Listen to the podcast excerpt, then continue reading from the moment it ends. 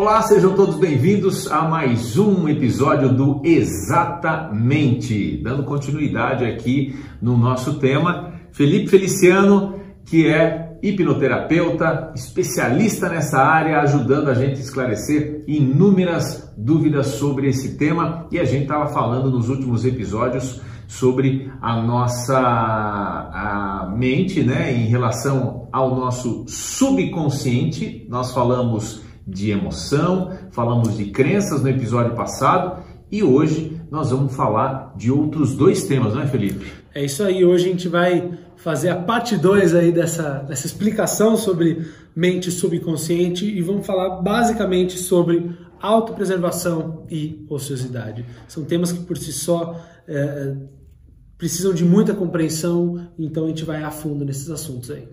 Muito bem. Autopreservação. Acho que o tema, o, título já, já fala, né? Que são coisas que são relacionadas a nos proteger, a, ou pelo menos nos deixar numa zona de conforto. Exatamente. Assim? É, zona de conforto ela está mais associada à ociosidade, que a gente vai falar já já, mas a autopreservação, Aham. principalmente, ela é uma das funções mais importantes da nossa mente subconsciente. Ela é a parte da nossa mente subconsciente que é responsável por nos proteger, nos blindar de toda e qualquer ameaça, seja ela real ou imaginária. E esse é o grande problema. A nossa mente não sabe a bendita diferença entre o que é real e o que é imaginário. Se eu falar para você agora, imagine um elefante rosa. Você é capaz de imaginar um elefante rosa, certo? Sim. Então, as áreas que são ativadas no seu cérebro, de você que está me ouvindo aí, uh, no seu cérebro, nesse momento que você imagina esse elefante rosa, são exatamente as mesmas se estivesse olhando para o seu lado e vendo um elefantinho rosa. Concorda que o nosso cérebro, aqui dentro, dentro da nossa cabeça, não enxerga nada, não ouve nada, não toca em nada, não cheira nada, enfim, toda e qualquer informação, ele está aqui no escuro, toda e qualquer informação que vai para ele são só impulsos elétricos dos nossos sentidos. Então, ele de fato não enxerga nada. Tudo que vai para ele são só interpretações e impulsos elétricos dos sentidos. E esse é o grande problema, porque não enxergando nada e só interpretando os impulsos, né, que o nosso corpo dá, os estímulos que a gente dá para ele, Imaginar e de fato ver, sentir, cheirar é exatamente a mesma coisa. E o grande problema disso é que a partir desse princípio ele começa a nossa a autopreservação tem a função de nos proteger de ameaças que são uh, reais para a gente, mas que muitas vezes podem ser imaginárias. Porque se ele acredita que aquela ameaça de fato existe, ele vai nos proteger como sendo real. E ele nos protege, Walter, através dos sintomas. Eu vou dar um exemplo que eu gosto sempre de utilizar. Imagina que você tem medo de falar em público você precisa fazer uma apresentação de negócio, uma, uma entrevista pro, pro, de emprego, uma reunião para os chefes para uh, eh, ter uma promoção de carreira. E aquela pessoa tem medo de falar em público. A hora que ela sobe ou se fica na frente lá para se apresentar e começar aquela, aquela, aquela uh, dinâmica ali, e ela tem medo de falar em público, público o que acontece com ela fisicamente? Garganta seca, começa a tremer, dá suador, dá vontade de ir no banheiro, dá tudo. Todos esses sintomas que acontecem com essa pessoa, o que são esses sintomas que acontecem com ela? Esses sintomas nada mais são do que avisos do subconsciente dizendo para ela: saia daí. Saia daí porque se você ficar nesse ambiente, nesse espaço, algo de muito ruim vai acontecer com você. E aí você pega essa pessoa que tem medo de falar em público, por exemplo, e faz o processo da hipnose, da hipnoterapia, pede para ele trazer essa sensação, essa emoção que o incomoda, esse medo de falar em público, aguça essa sensação e volta lá a primeira vez que ele sentiu aquilo, né, durante o processo de terapia, volta lá a primeira vez que sentiu isso, o que está acontecendo aí? Ah, eu tenho 5 anos de idade e eu estou aqui na escola. Tá, mas e aí, o que está acontecendo? Ah, a professora me chamou para fazer uma conta na lousa, eu errei a conta e está todo mundo rindo de mim. Pronto. Naquele momento, aquela criança entendeu que falar, se expor na frente dos outros é alvo de crítica, risada, deboche. Embora hoje o adulto uh, muitas vezes dependa do emprego dele, dependa da promoção dele, dependa do prato de comida dos filhos dele. A hora que ele sobe naquela, naquele púlpito, ou naquele espaço para falar na frente dos outros. É aquela bendita emoção daquela criança de 5 anos de idade que volta de novo e de novo e de novo. Porque a nossa mente só sabe repetir padrão. Ao mesmo tempo que ela pode ter trazido uma, uma experiência negativa, de repente ela, essa mesma criança que subiu, ou uma outra criança que subiu naquele mesmo exercício, de repente o pessoal riu dela, alguma coisa, ela se sentiu bem por estar tá fazendo as pessoas rirem e se achou engraçada e aquilo ela transportou para o resto da vida e daí aquele fato fala, nossa, esse daí tem jeito para coisa, já já tem, já é desprendido de qualquer é, vergonha, é super extrovertido tal, mas é a forma como ele significou aquilo naquele momento da infância, Exatamente. por exemplo, é, estímulo. Como, como a gente já disse em alguns outros episódios, o trauma ele nunca está no fato mas é a interpretação que a gente dá para aquele fato. Então, é, o que fez aquela, aquela pessoa, aquela criança ter medo de falar em público, não foi o fato de ela ter errado a conta na lousa e terem rido dela. Né? Foi a interpretação que ela deu com a pouco, com nenhuma bagagem, experiência em ter aquele fato acontecendo. E em uma outra escola, no mesmo instante, no mesmo momento, outro aluno podia acontecer a mesma coisa, como você disse, e ele fala: caramba, quando eu erro, eu sou, eu sou debochado e tal, as pessoas riem. Eu vou fazer isso e ela pode virar um humorista, virar a profissão dela. Então, a interpretação desse fato que a nossa mente dá e a gente pouco escolhe qual é essa interpretação, né? Porque ela é só base, fruto de toda a nossa programação já estabelecida, é o que vai moldar o nosso comportamento e as nossas emoções e atitudes. E nessa questão da autopreservação, a gente tá o tem o famoso sofrer por antecedência? Sim, esse, esse é o grande problema, né? E como eu gosto sempre de dizer, é isso que nos diferencia da maioria dos, dos outros seres animais. Isso que uh, a raça humana, né, a espécie uh, humana se diferencia dos outros animais. Porque os outros animais, quando eles estão diante de uma ameaça, eles também vão reagir nas reações naturais de luta ou fuga, né? Aliás, luta, fuga ou fingir de morto, como alguns, alguns uh, uh, uh, seres da, da natureza fazem. Se eu puder fugir, eu fujo. Se eu não puder fugir, eu luto. E se eu não puder nem fugir e nem lutar, eu me finjo de morto. Né? Essa reação, inclusive, é, é a técnica ensinada para você se livrar de um urso. Né? Porque do urso você não consegue nem correr e nem lutar com ele. Então, a melhor técnica para você não ser atacado por um urso é fingir de morto. Fica lá parado, estático, porque ele tende a não te atacar. E voltando para esse assunto, quando um animal ele sai do momento de ataque, né? Ele já, no caso da zebra, como a gente sempre diz, né? A zebra está sendo atacada pelo leão, ela vai lá, vai correr, correr, correr, até o momento que ela não veja mais o leão por perto dela. E a hora que ela foge daquela ameaça, ela fica tranquila, volta a comer, volta a dormir e volta a fazer tudo normalmente.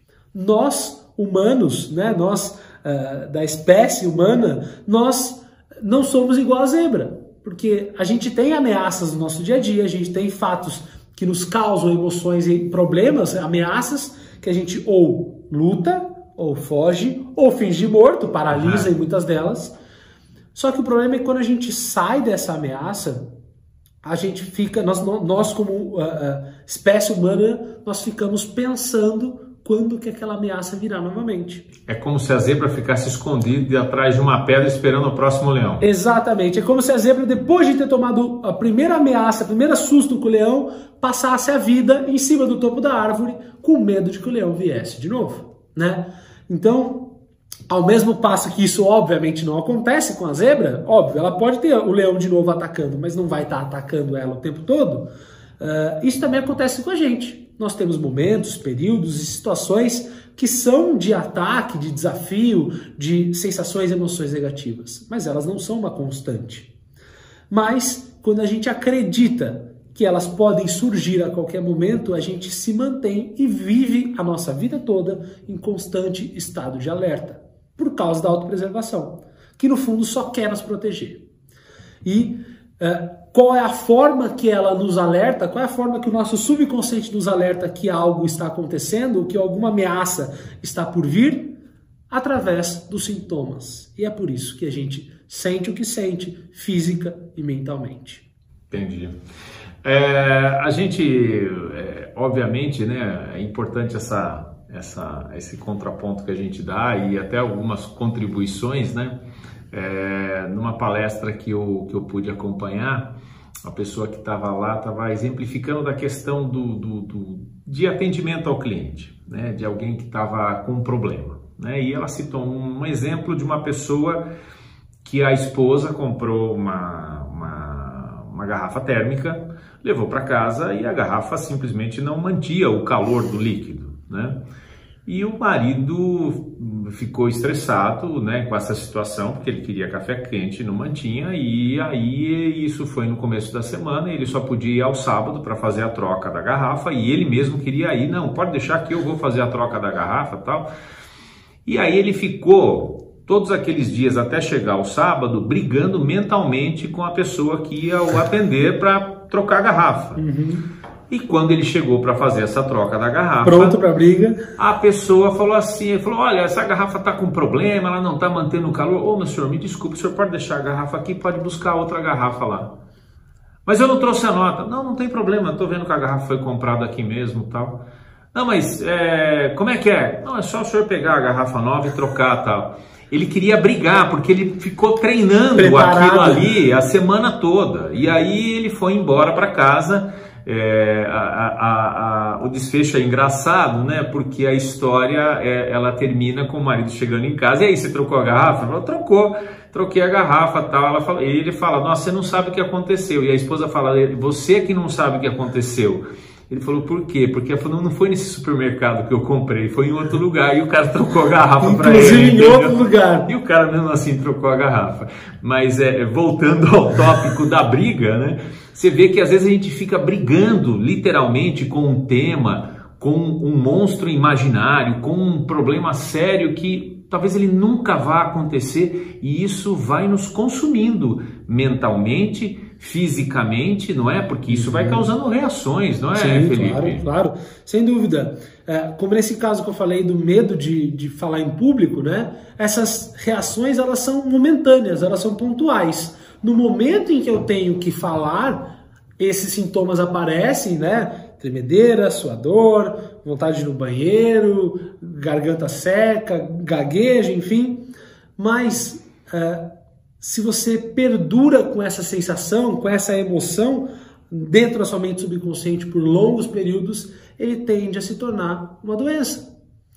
Uh, os sintomas que são momentâneos, eles tendem a ser permanentes. E eu gosto sempre de, de usar um exemplo, acho que vai ser legal para elucidar aqui para quem está nos vendo e ouvindo aqui nesse podcast. Imagina que eu sou criança e eu estou na casa da minha avó. E eu não gosto muito de estar na casa da minha avó, não tem muito o que fazer, não tem muito com o que brincar, mas eu estou lá brincando porque eu não tenho muita escolha, uhum. né? Meus pais me levaram até lá e eu simplesmente estou lá. E aí, depois de 10, 15 minutos que eu estou lá, por qualquer razão que seja, começa a me coçar. Coça aqui, coça aqui, coça aqui. Minha mãe olha para mim, preocupada, vê os vermelhões no meu braço, no meu pescoço, no meu rosto, fala: Nossa, filho, você está com alergia. Alguma coisa te deu alergia. Vamos para casa tomar um antialérgico, tomar um banho para ver se a alergia passa.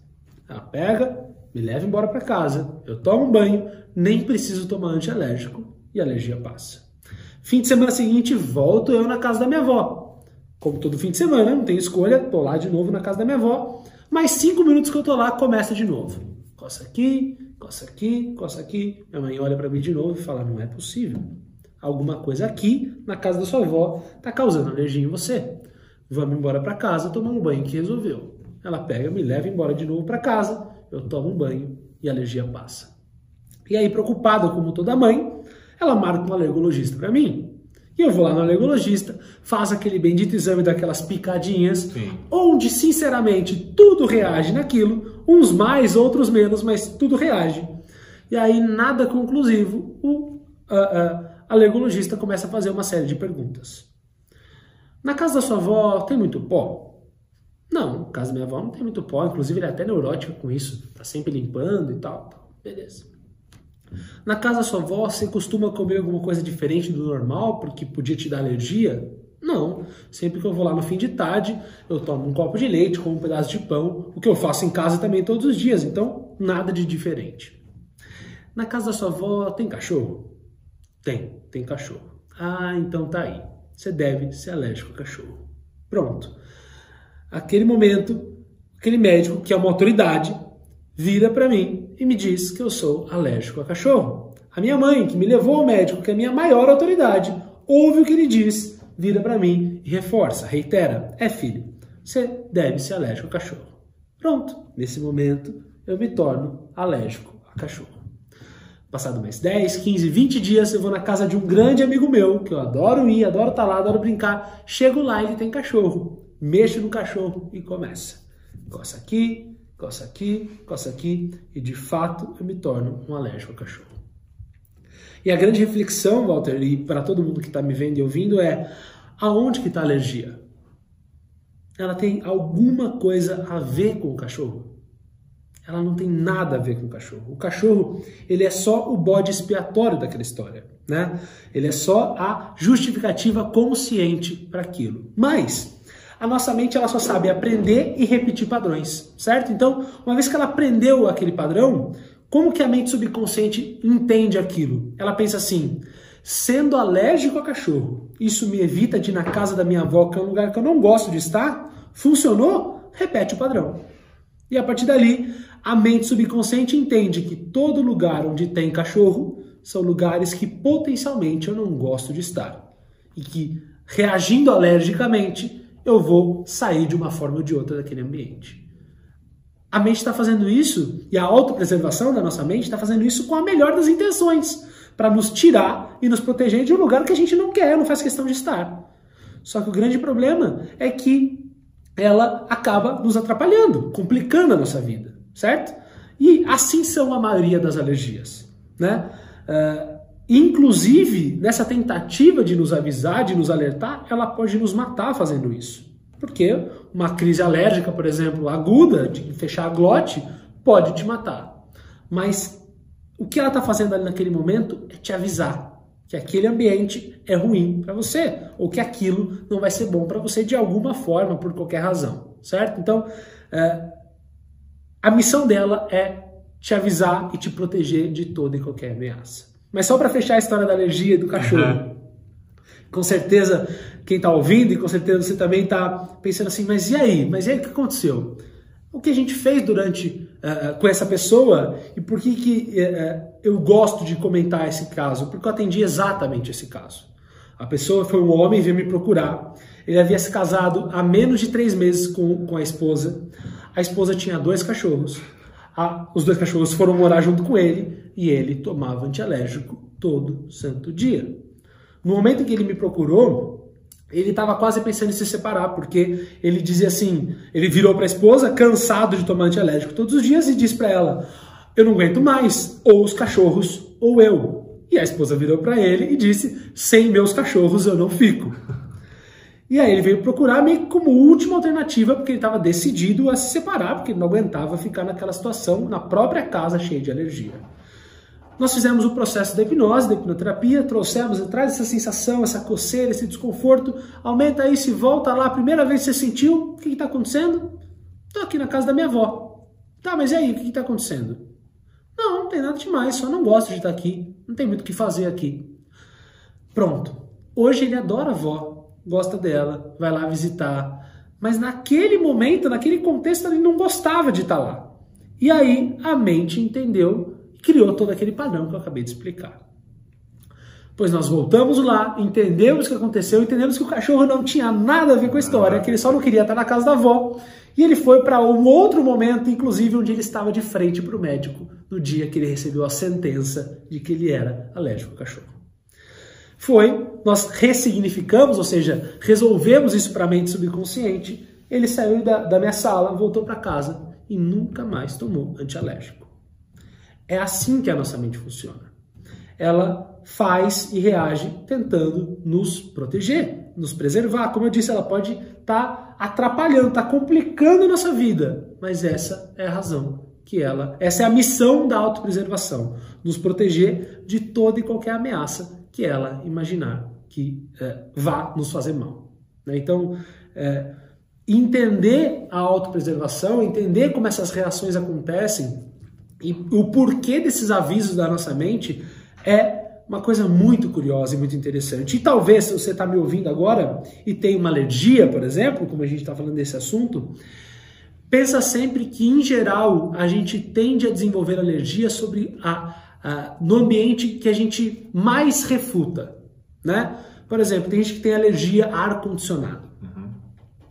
E aí você vai ver qual é o ambiente da vida dela que tem mais ar-condicionado. O trabalho que ela não gosta. E aí tem ar central, e ela fala: ah, eu não aguento isso aqui, eu peço para desligar, mas esse ar fica na minha cabeça, eu, vou ter que sair desse emprego porque ninguém me respeita, eu preciso que desligue o ar, e ela vai dar um jeito de sair daquele trabalho. O ar era o problema? Não, o ar é só o bode expiatório. Né? O problema nunca é o problema, e o problema nesse caso é que ela não queria estar naquele ambiente. E para a mente subconsciente, ela entende assim, exatamente como alergia a cachorro, sendo alérgico ao ar-condicionado, isso me evita de estar num ambiente que eu não quero estar, funcionou? Repete o padrão. Perfeito, Felipe. Bom, agora se a gente podemos partir para ociosidade. Claro, vamos sim. E aí? Bom, a ociosidade, a, a, parte da ociosidade da nossa mente, né, a função da ociosidade, ela é regida pela lei do mínimo esforço. Tá. Né? Uh, para nossa ociosidade da nossa mente, quanto menos energia física e mental a gente economizar, aliás, para nós como um todo, quanto menos energia física e mental a gente economizar, mais tempo a gente vive, certo? Quanto mais eu me poupar fisicamente e mentalmente, para nossa mente, mais tempo eu vou viver. E é com base nesse princípio da, do mínimo esforço, né, é que é tão difícil a gente emagrecer, fazer uma atividade, atividade física, aprender um novo idioma. Por quê? Eu estou sentado no sofá lá, no fim de tarde. Eu sei que eu devia ir para academia, porque faz bem para mim, para minha saúde, mas nesse momento é, vem aquela vozinha que diz assim: tá tudo bem, você tá vivo assim. Por que, que você vai fazer academia? Olha aí, ó, você tá bem, você tá vivo, tá confortável. Vai mexer com quem tá quieto. Exatamente. Então, a ociosidade é essa bendita vozinha que diz pra gente: deixa do jeito que tá, porque você tá bem e vivo assim. E o mesmo acontece para aprender um novo idioma, por exemplo. Por isso que tantas pessoas têm dificuldade em aprender um novo idioma, porque aprender um novo idioma é a coisa mais incongruente para a ociosidade que existe. Porque ela pensa da seguinte forma: você já fala com, você já se comunica com o idioma que você sabe. Qual a razão de você aprender um novo idioma?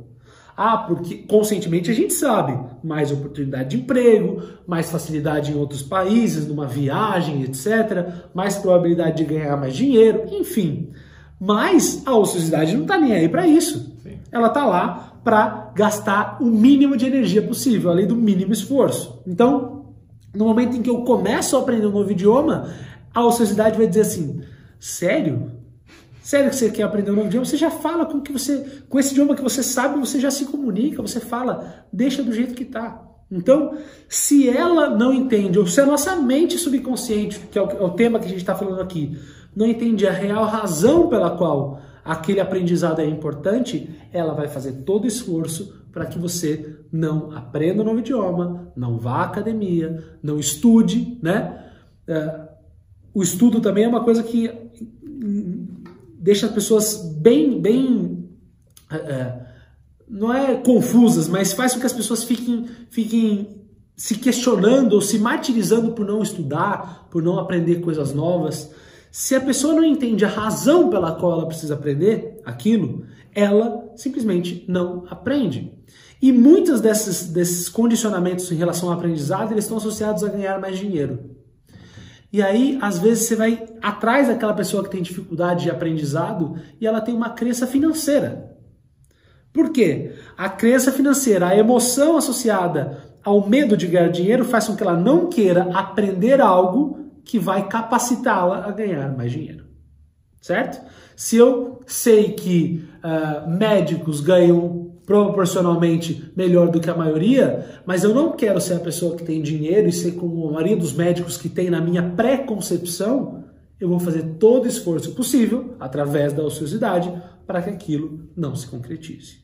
E, de novo, é 5 contra 95, o subconsciente sempre vai vencer. E essa coisa do, do, do dinheiro que você falou, né? Existe. Aí vem essa, essa, é, essa junção, né? Esse, esse cross de, é a emoção, é a crença, é ocio, que gera a ociosidade E, e em relação ao dinheiro, a gente percebe que tem muitas pessoas que têm uma questão ainda, né, que para muitos o sucesso financeiro é uma vamos dizer, é sinônimo de não é legal, né? Você não você não precisa ter muita uhum. grana, porque alguém falou lá atrás que tem quem tem muito dinheiro é porque talvez tenha ganho dinheiro de forma ilícita, é porque o dinheiro dinheiro é depois, a raiz de todo mal. É, dinheiro é sujo. O dinheiro é sujo, né? Você pegou no dinheiro, você tem que lavar a mão, né? Porque o dinheiro é sujo, inclusive, né? É, essa, apesar de ser um código só, né? Porque é uma questão de higiene, né? Você pegar no sim, dinheiro, todo sim, mundo põe sim. a mão, mas tem gente que já associa aquilo com não só com a sujeira física, mas com a, a sujeira, nossa, né? Tem muito dinheiro, alguma coisa ele fez de é errado. É podre de rico. Exatamente, é podre de rico. Parece que, ah, enriqueceu? Ah, ele fez alguma falcatrua, né? Isso. né? Então parece que eh, para muitas pessoas o sucesso é um sinônimo de eh, malandragem, tem alguma coisa estranha aí e tal. E tudo isso acaba desencadeando, às vezes, num ponto lá na frente, onde a repulsa por uma questão, como o dinheiro, faz com que ele não que aprenda por exemplo. outra coisa. Exatamente. Ou seja, aquela programação que está lá pré-estabelecida é regida por todas essas funções da mente e faz com que ele não se desenvolva, não cresça, não evolua. E a ociosidade, só para a gente fechar sobre a ociosidade, ela é a, a, a função da mente subconsciente que é antagônica à força de vontade do consciente. Porque embora conscientemente você saiba que é bom ir à academia, né? Força de vontade é aquela bateria que a gente falou, né? A bateria de celular que vai Sim. se esgotando. O que faz com que ela se esgote é a programação subconsciente e principalmente a ociosidade, dizendo: para que academia? Fique em casa, tá tudo bem. Tá tudo bem, você pode tomar sua cerveja hoje. É terça-feira. Não, mas você pode tomar, fica à vontade. Vai ser bom para você, vai ser tranquilo, vai ser confortável. Então, a força de vontade não quer tomar, mas a ociosidade e o conforto que ela proporciona diz: toma. A força de vontade quer à academia, mas a ociosidade diz: fica no sofá assim mesmo. E assim é a gente, né? E se a gente não muda essa programação no subconsciente, que é onde está a ociosidade, a autopreservação, a emoção e as crenças que a gente falou até agora, nada muda, porque a gente fica usando 5% para tentar controlar os outros 95%. E uh, é fácil entender como essa balança ela é desequilibrada, uhum. né? É, imagina assim, é como se eu estivesse dando ordem para o exército de 100 soldados, onde só 5 te obedecem. Os outros 95 estão atirando para tudo quanto é lado, inclusive em você mesmo. Por isso a gente se sente triste, desanimado, é, inseguro, incapaz, doente e assim por diante. Então, todas essas, essas funções da mente que a gente abordou até agora, elas estão lá com a melhor das intenções para nos proteger. Elas podem atrapalhar, ferrar com a nossa vida, mas elas estão lá para nos proteger. Perfeito, é isso. Só uma última colocação. A uma palavra da moda também, né? A procrastinação tem Sim, conexão com claro, isso também. Procrastinação total, né? é a ociosidade, né? É essa, essa parte da nossa mente que está lá para evitar que aquilo aconteça. O que muito pouca gente fala ou sabe é que existe uma razão para aquele comportamento ser assim. Há uma razão por trás do procrastinador que, em geral, é a causa para que ele não se evolua, não se desenvolva. Perfeito. Muito bem, assim nós finalizamos mais uma edição, mais um episódio aqui do Exatamente. Mas aguarde, hein? Subconsciente ainda não acabou. Tem mais um tópico ainda, né, Felipe? Exatamente. Tem a terceira e última parte do subconsciente para a gente fechar com chave de ouro. Legal. No próximo episódio, então, a gente apresenta para você. Eu recomendo que você acompanhe porque vai estar tá imperdível também. Quer fazer pergunta, quer participar, quer tirar dúvidas aqui com o Felipe? Faz seus comentários aqui embaixo ou então acessa lá o Instagram Felipe Feliciano para obter mais informações para a próxima edição do Exatamente. É isso aí e a gente se vê no próximo episódio. Valeu, gente. Até a próxima. Até mais. Exatamente.